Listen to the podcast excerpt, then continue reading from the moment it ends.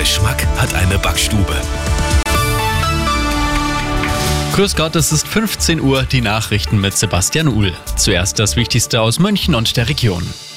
Die Streikwelle im öffentlichen Dienst weitet sich jetzt auch auf das Wochenende aus. Die Gewerkschaft Verdi schickt alle Beschäftigten der Münchner Stadtbäder in den Warnstreik.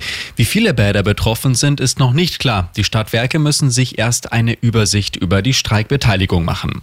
Bereits heute haben in München sämtliche städtischen Ämter geschlossen. Und morgen streikt das Sicherheitspersonal am Flughafen. Passagiere müssen mit Verzögerungen rechnen. Und wir bleiben beim Thema, denn mitten hinein in die ganzen Streikmeldungen kommt jetzt auch noch eine Mitteilung von den Beschäftigten der Deutschen Post. Wenn die Post in den Tarifverhandlungen mit Verdi kein besseres Angebot als bisher vorlegt, droht auch hier ein unbefristeter Streik. Dafür haben fast 86 Prozent der Verdi-Mitglieder bei der Post gestimmt. Morgen wird weiter verhandelt. Verdi fordert 15 Prozent mehr Gehalt.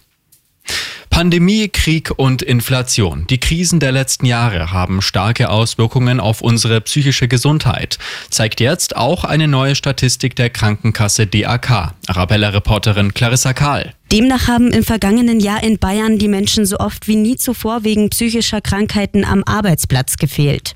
Laut der Statistik stiegen die psychisch bedingten Fehltage auf 255 je 100 Versicherter.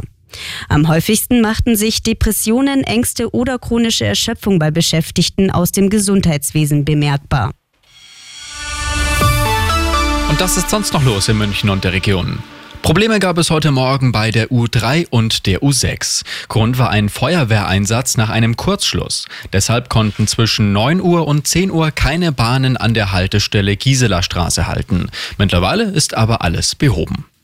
Und ein ganz besonderes Stück Geschichte gibt's ab sofort in Gauting im Kreis Starnberg zu kaufen. Der Boden in der Sporthalle an der Leutstädtner Straße wird ab April erneuert. Um die Kosten für den neuen Belag wieder reinzuholen, kommt der alte Boden unter den Hammer.